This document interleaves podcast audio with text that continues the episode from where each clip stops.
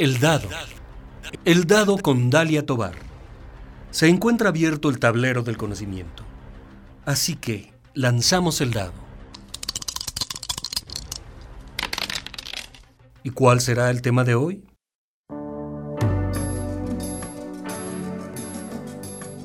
...14 de noviembre, Día Mundial de la Diabetes...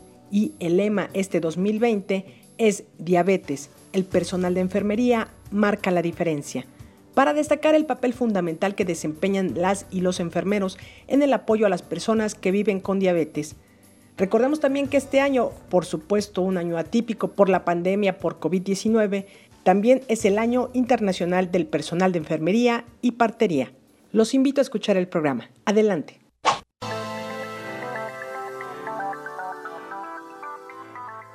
En varios programas de El Dado hemos platicado sobre ello.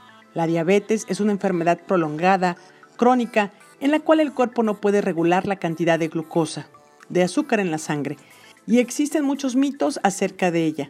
De algunos de ellos nos platica la doctora María de Lourdes Tejera Bautista, jefa del Departamento Estatal de Control de Enfermedades de la Secretaría de Salud del Estado de Guanajuato. La diabetes no les da por eh, susto, coraje, impresión, o cualquier idea relacionada, tampoco es eh, recomendable que tome o se automediquen de lo que le dieron al vecino, al amigo o a la comadre en relación a hallazgos elevados de glucosa, que es lo que tendemos a hacer. Tampoco es verdad que la diabetes se les quita o se baja los niveles de azúcar tomando mucha agua y orinando poco, que es otra de las este, ideas que tenemos respecto a la diabetes. De acuerdo con información de la Federación Internacional de la Diabetes, las personas mayores y las personas con afecciones médicas preexistentes como diabetes, enfermedades cardíacas y asma parecen ser más vulnerables a los efectos graves del virus COVID-19 y señala que cuando las personas con diabetes desarrollan una infección viral puede ser más difícil de tratar debido a las fluctuaciones en los niveles de glucosa en la sangre y posiblemente la presencia de complicaciones de la diabetes y menciona dos razones para esto. En primer lugar, el sistema inmunitario se ve comprometido, lo que dificulta la lucha contra el virus y probablemente conduce a un periodo de recuperación más largo. En segundo lugar, el virus puede prosperar en un entorno de glucosa elevado en la sangre. ¿Qué cuidados deben tener las personas que viven con diabetes? Nos informa la doctora Tejera. ¿Qué debemos de hacer o qué deben de hacer? Mantener las normas, las indicaciones de higiene, eh, de manos, el uso de cubrebocas, realizar prácticamente actividades indispensables y si tienen alguien que los apoye, eh, muchísimo mejor. En el rubro de, de, diabetes no solo tenemos adultos mayores, tenemos adultos que viven con diabetes. Por tanto, las, las recomendaciones para el adulto mayor es que tenga alguien que lo apoye para las actividades esenciales como lo es el proveer eh, su despensa, eh, medicamento, eh, algún tipo de asistencia en particular. Para el resto, que somos personas adultas y que vivimos con diabetes, es mantener la sana distancia, utilizar el gel alcoholado, utilizar su cubrebocas, por supuesto, y evitar espacios muy concurridos.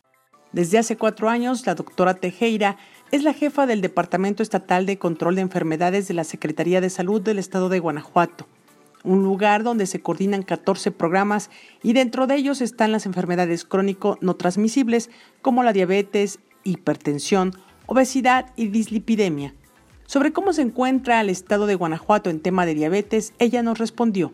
El estado de Guanajuato es punta de lanza a nivel nacional en la captación, atención y mantenimiento de la atención de pacientes con enfermedades crónicas degenerativas. En este momento, en el sistema de información de crónicos, en la plataforma que se maneja a nivel nacional, tenemos un total de 104.853 pacientes con alguna enfermedad crónica registrada. Y de estos, más de 64.000 eh, corresponden solamente al rubro de diabetes. ¿Se incrementó el número, doctora? No eh, de una manera significativa, por así decirlo. Tenemos una cifra esperada de un aumento entre mil y dos mil casos. ¿Eso cada año? Ah, es correcto. ¿Y este año no hubo ninguna diferencia? No hubo diferencia significativa. 64.197 personas con diabetes.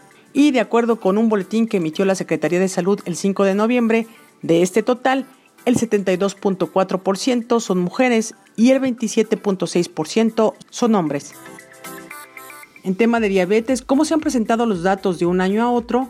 La doctora Tejera informó que en 2019, en la misma semana epidemiológica, se tenía 285 casos nuevos y un acumulado de 10.841 casos. Y en 2020, en esa misma semana epidemiológica, 232 casos nuevos y un acumulado de 8.935.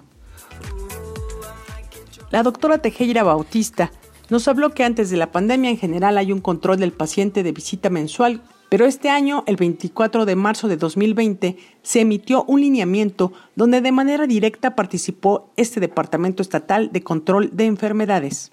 Se llama alineamiento para garantizar los esquemas de tratamiento mediante el surtimiento de medicamento y procedimientos esenciales para población vulnerable y en situación de vulnerabilidad durante la contingencia por la COVID-19 y se estuvo realizando monitoreo por llamada telefónica y se estuvo surtiendo medicamento a un familiar o un cuidador primario o algún servidor público que estuviera dentro del programa que lanzaron otras dependencias para el apoyo en específico, por ejemplo, del adulto mayor.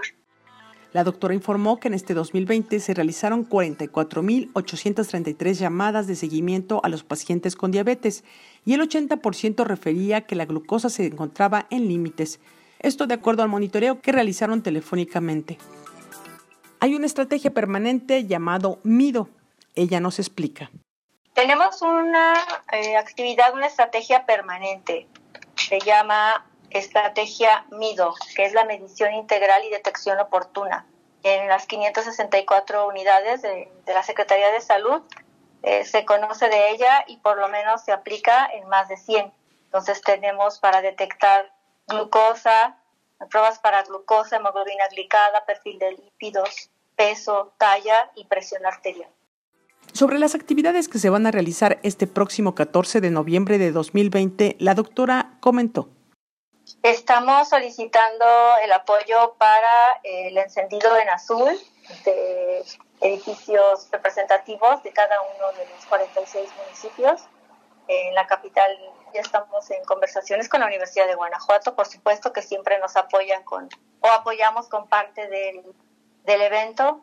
Al interior de todas las unidades de salud está la promoción para realizarse la detección, por supuesto, la toma de glucosa periférica y en su momento, si sale alterada de manera casual, llevar a cabo una determinación de hemoglobina glicada, que nos da un parámetro eh, de tres meses anteriores del comportamiento de la glucosa en las personas.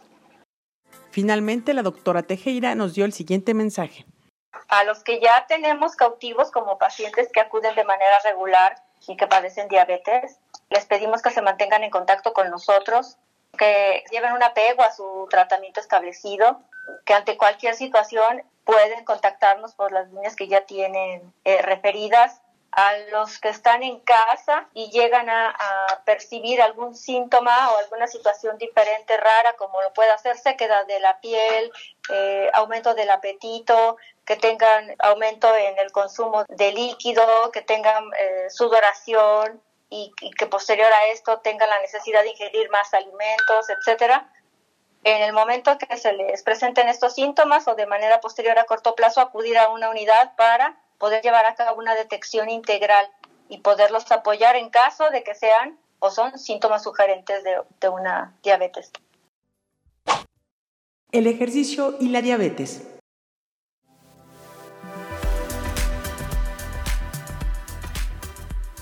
Llevar una vida activa es la sugerencia que nos da el doctor Maciste Jabacuc Macías Cervantes, profesor del Departamento de Ciencias Médicas de la División de Ciencias de la Salud del Campus León de la Universidad de Guanajuato. La diabetes y el ejercicio pues tienen que ir realmente de la mano y tenemos que siempre mandar el mensaje hacia las personas que viven con esta enfermedad que lo que más les sugerimos es que cambien sus estilos de vida, que llevemos un estilo de vida activo, más que hacernos a la idea de, llevar un programa de entrenamiento, tenemos que decidir cambiar el estilo de vida.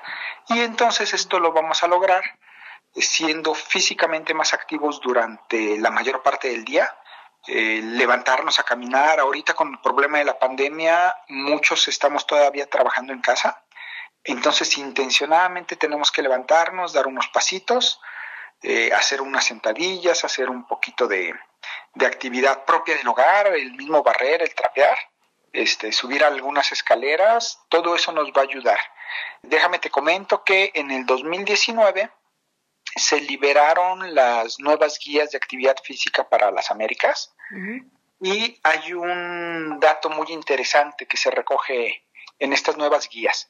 Nos dicen que cualquier movimiento, por leve que sea, que sea repetido durante todo el día, pues esto nos va a ayudar a tener un mejor estado de salud a la larga. Y entonces varias organizaciones, eh, entre ellas la Red de Actividad Física de las Américas, eh, ha acuñado el término y la frase que utilizamos mucho de que por tu salud todo paso cuenta. La edad no es restricción. ¿Qué es lo que sugerimos y, hacemos como consejería? Que, que, son las cosas prácticas. Bueno, uno, primero la persona debe decidirse hacerlo. Y después, ok, dos, ¿cómo lo hago? Pues empieza con poquito, dependiendo de tu capacidad física. Ahorita va a ser más difícil que llevemos un chequeo completo como para establecer el rango de actividad física exacta para cada persona. Pero lo que sí cada uno puede hacer en casa, por ejemplo, medir la cantidad de pasos al día que da. Todos tenemos un celular y casi todos los celulares tienen un contador de pasos. Entonces debemos de ver qué tanta actividad física estamos haciendo. Si estamos dando 2.000, 3.000, 4.000 pasos al día. La meta es dar 10.000 pasos al día. Luego de empezar a movernos hay que revisar la intensidad. Una escala que se puede aplicar fácil para entender la intensidad del ejercicio es qué tanto se agita tu respiración cuando haces el ejercicio. Entonces, un ejercicio es leve cuando lo puedes realizar y no se agita mucho tu respiración y puedes mantener una conversación. Entonces, si en este momento nos levantamos de donde estamos y empezamos a dar unos pasos y podemos seguir platicando, yo ya estoy haciendo ejercicio leve en este momento. Yo espero que ahorita todos los radioescuchas que, que oigan este mensaje, pues en la medida de lo posible se levanten, empiecen a caminar y entonces si no se agita mucho su respiración, es que estamos en un ejercicio leve. Después vamos a un ejercicio moderado, que es cuando incremento un poquito más mi respiración, se empieza a agitar y ya no puedo mantener una plática. Y la tercera escala, si yo me pongo a correr muy rápido, mi respiración se va a agitar tanto que yo ya no puedo hablar. Entonces ahí estoy ya en un ejercicio intenso. Por salud lo que recomendamos son los ejercicios leves y moderados. El doctor Maciste Jabacuc agregó que la mayor parte de las personas con diabetes o hipertensión pueden hacer ejercicio leve, dependiendo de los antecedentes, y si no hay complicación cardíaca pueden hacer moderado. Pero lo que no sugiere es que se hagan programas intensos hasta que no se tenga un chequeo médico. Las personas con diabetes antes de hacer ejercicio deben medir sus niveles de glucosa. Es sugerido primero antes de. Es la medición más importante. Y mm, aún más en las personas que viven con diabetes tipo 1, porque ellos son los que suelen hacer más fácilmente hipoglucemias aunque también algunos pacientitos con diabetes tipo 2 de larga evolución también pueden llegar a ser hipoglucemias. Entonces la glucosa antes del ejercicio debe estar arribita de 100 miligramos por decilitro. Si llegan a tener antes de su ejercicio una glucosa de 80 o de 70, eh, se sugiere que hagan una pequeña carga de carbohidratos, que esto puede ser comerse una manzana, comerse eh, medio plátano, una pequeña porción de fruta esto les va a ayudar a que mantengan un buen nivel de glucosa durante el ejercicio y no vayan a hacer hipoglucemias. En el caso de los pacientes tipo 2, ¿qué deben de hacer? Sí, también tenemos que irnos al otro extremo. Ahora, ¿qué pasa si mi glucosa está arriba de 240 miligramos por decilitro? Ahí también se sugiere que ese día no se haga actividad o que se haga actividad nada más leve. La, indicación completa eh, cuando estamos en tiempos de que los podemos checar bien, es que tomemos una muestra de orina en el centro de salud o los médicos para ver unas sustancias que se llaman cuerpos cetónicos. Si no salen cuerpos cetónicos, aunque tenga 240, sí puede hacer ejercicio leve, pero si tiene 240 más cuerpos cetónicos no debe ser ejercicio. Pero eso ahorita va a ser un poquito difícil durante la pandemia. Entonces, ahorita lo que es más práctico, sí que chequen su glucosa, ver que esté abajo de 240, arriba de 100, y ese va a ser un rango óptimo para que se estén ejercitando sin peligro. El Departamento de Ciencias Médicas brinda atención a pacientes con diabetes, pero bueno, debido a la pandemia se detuvieron todos los protocolos. Finalmente, el doctor Maciste Habakuk destacó. Mm, bueno, pues que en especial el día 14 se activen, pero que recordemos que la activación debe ser todos los días, que debe ser una actividad divertida, que les guste y también que lo compartan con sus familiares. Una de las mejores acciones que puede hacer una persona que vive con diabetes es fomentar un estilo de vida saludable en su familia.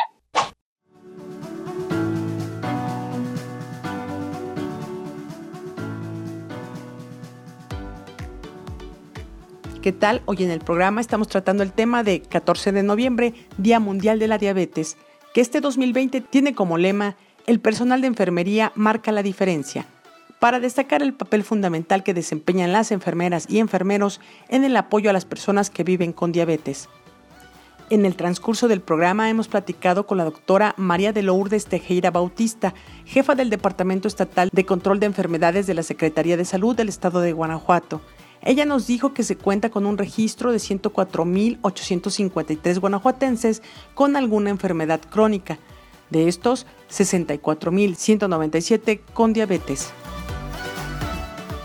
Por otro lado, el doctor Maciste Jabacuc Macías Cervantes, profesor del Departamento de Ciencias Médicas de la Universidad de Guanajuato, nos habló de la importancia de la activación física y sugirió el ejercicio leve dependiendo de los antecedentes y si no hay una complicación cardíaca pueden hacer ejercicio moderado.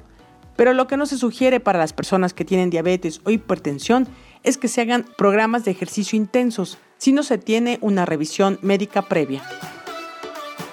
Ahora vayamos con la licenciada en nutrición Marcela Paredones Troncoso.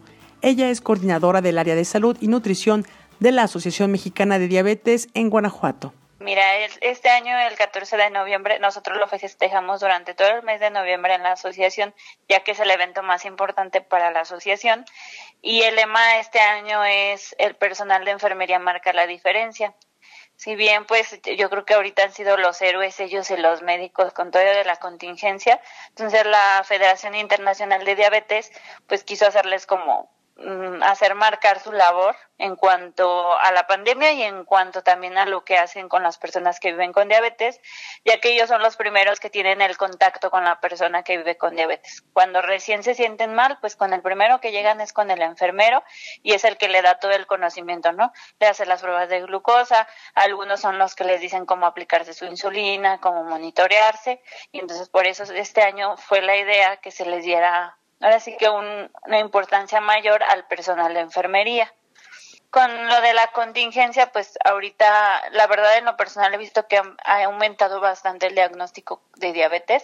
Con esto de la pandemia, muchas personas se han acercado a los, pues sí, a los, al seguro, al, a los hospitales particulares, todo esto, y por lo mismo de que quieren hacerse pruebas para ver si, si no tienen COVID, han salido muchas personas diagnosticadas. Entonces, sí, sí ha sido alarmante, al menos con nosotros, que ha llegado mucha gente recién diagnosticado, ya que, ya que tuvieron COVID y después del COVID salió que tenían diabetes o bien no tuvieron COVID, pero también ya les dijeron que, que tenían un diagnóstico de diabetes. La licenciada en nutrición Marcela Paredones es educadora en diabetes y comentó que en este año han recibido en la asociación alrededor de 20 niños con diabetes tipo 1. Eso es extraño porque anteriormente yo creo que por año nos llegaban dos niños de recién diagnóstico de diabetes tipo 1 y este año a partir de enero hemos recibido para más o menos como 20 niños de nuevo diagnóstico con diabetes tipo 1. Entonces también es como algo diferente que no se había visto otros años. Y con diabetes tipo 2 siempre es muy frecuente que llegue gente nueva, pero sí marco mucho que este año, a partir de que empezó la pandemia, que no teníamos los servicios abiertos, pero estábamos en línea, con los retos, los cursos, sí nos hablaba mucha gente recién diagnosticada. Digamos, 30 a 70 años ha estado llegando gente recién diagnosticada. La diabetes es igual a educación. Si no tienes educación, no conoces tu enfermedad, no conoces cómo cuidarte, no conoces por qué, porque hay gente que me dice, ¿por qué no puedo comer un mango? ¿O por qué esa cantidad? Bueno, pues hay que conocer primero la enfermedad para que entiendan cómo se debe de llevar su tratamiento y la asociación hace esta parte, la parte educativa, esa parte de decir, bueno, si vives con diabetes tienes que cambiar tus hábitos, pero lo vamos a saber, lo vamos a hacer ayudándote a que aprendas sobre tu enfermedad y puedas controlarte. La licenciada Marcela tiene cinco años trabajando en la Asociación Mexicana de Diabetes en Guanajuato, cuyas instalaciones se encuentran físicamente en el municipio de León. Y en este 2020, entre los cambios que se tuvieron que realizar, fueron que los cursos se realizaron en línea. También el reto por tu salud y la escuela para padres para niños con diabetes, que se hacía cada mes y donde eran 50 papás de forma presencial, ahora se hace en línea. Finalmente esto ha funcionado para bien, ya que ahora participan gente no solo del municipio de León, sino también de otros municipios del estado de Guanajuato y de otros estados del país. En la asociación trabajan cinco nutriólogas, una odontóloga, dos psicólogas, de personal administrativo son cuatro personas, también hay personal voluntariado y de servicio social profesional. Sobre las actividades que se van a realizar este 14 de noviembre, Día Mundial de la Diabetes, nos informó pues se hizo todo un proyecto de forma que sí podamos llegar a la gente y que se siga haciendo notar el 14 de noviembre, porque ese era otro asunto, ¿no? Como ahora no va a haber la caminata, pues no se va a notar tanto. Entonces, ese trabajo en esto y con las instituciones que cada año nos ayudan, que es el DIF, Cruz Roja, eh, pues la Secretaría de Salud, Comude, muchísimas instituciones que nos ayudan a hacer este, este Día Mundial, que sea algo muy especial, pues se unieron con nosotros y trabajar de forma virtual. Ahorita se planeó hacer en la página de Facebook, que nos encuentran como Asociación Mexicana de Diabetes en Guanajuato AC, eh, hacer lives en Facebook con diferentes profesionales de la salud. La verdad, este año se pensó que fueran los enfermeros los que nos dieran la temática, ya que su lema, el lema del Día Mundial es hacia el personal de enfermería. Entonces, este jueves tenemos el tema de qué es la diabetes, Luego el siguiente tendremos un taller de cocina, después tendremos lo de hipoglucemias e hiperglucemias, el manejo del personal de enfermería cuando alguien llega con estos síntomas, ya sea una hipoglucemia o una hiperglucemia, que son altas o bajas de glucosa. Y bueno, también vamos a tener cursos, dos cursos para profesionales de la salud, que es manejo de insulinas y la importancia del automonitoreo y para pacientes lo del nuevo etiquetado de los productos, que ha sido todo un boom este año, que apenas cambió, pues también darle esa importancia. Y bueno, y vamos a tener la iluminación del arco de la calzada, va a ser virtual, se va a estar publicando en la página de Facebook el día 13 de noviembre a las ocho y media de la noche y también se ha pedido que tanto familias, instituciones, escuelas se unan y nos apoyen haciendo un círculo humano. Nosotros como asociación o Federación Mexicana de Diabetes y Federación Internacional de Diabetes nos manejamos con un circulito azul. Todas las personas en el mes de noviembre se les invita a que porten su círculo azul, que tiene un significado especial, que lo usamos porque, porque es las, las, las Naciones Unidas por en torno a la diabetes y el color azul siempre lo han dicho nos han dicho que es porque el cielo es azul y pues todos volteamos hacia el cielo y vamos al cielo. Entonces todas las naciones nos unimos para la prevención el control y la promoción a la salud. Entonces igual eh, se les invita a usar su círculo azul. Y también este año lo que se planeó es invitar a las familias, instituciones y escuelas a que se unan a hacer su círculo azul humano y el día 14 de noviembre se publica en las redes de cada uno y que bueno se vea que se hizo el movimiento y que bueno yo siempre les, les digo nos compartan a la asociación para nosotros estar republicando que nos estamos uniendo al movimiento del, del Día Mundial de la Diabetes que es el 14 de noviembre. Finalmente, la licenciada en nutrición y educadora en diabetes, Marcela Paredones, nos dio el siguiente mensaje que la Asociación Mexicana de Diabetes en Guanajuato y yo personalmente estamos a sus órdenes, que hay que seguirnos cuidando ahorita con la contingencia. Yo les digo, pues hay que seguir usando el cubrebocas, no hay que bajar la guardia y siempre usar un cubrebocas es eh, tanto cuidarte a ti como cuidar a tu familia, cuidar a tu entorno.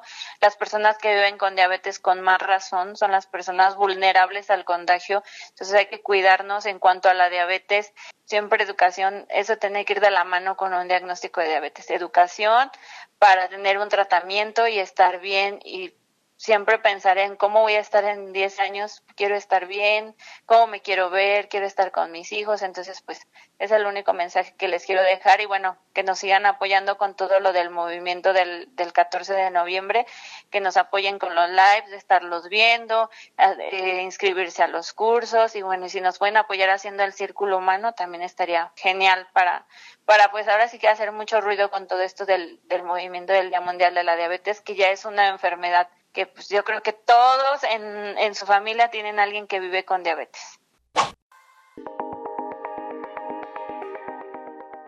Este fue el dado con el tema 14 de noviembre, Día Mundial de la Diabetes. Ojalá haya sido de tu interés. Gracias por su tiempo para este programa a la doctora María de Lourdes Tejera Bautista, jefa del Departamento Estatal de Control de Enfermedades de la Secretaría de Salud del Estado de Guanajuato, al doctor Maciste Jabacuc Macías Cervantes, profesor del Departamento de Ciencias Médicas de la División de Ciencias de la Salud del Campus León de la Universidad de Guanajuato, y a la licenciada en Nutrición y Educadora en Diabetes, Marcela Paredones Troncoso, coordinadora del área de salud y nutrición de la Asociación Mexicana de Diabetes en Guanajuato. Si deseas externar tu opinión sobre el programa, puedes hacerlo a través del correo eldadoradio.gmail.com. Eso es todo de mi parte, nos escuchamos en la próxima emisión.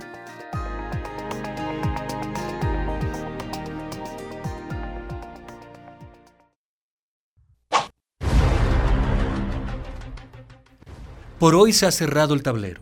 Los esperamos en la próxima emisión de El Dado, una producción de Dalia Tobar para Radio Universidad de Guanajuato.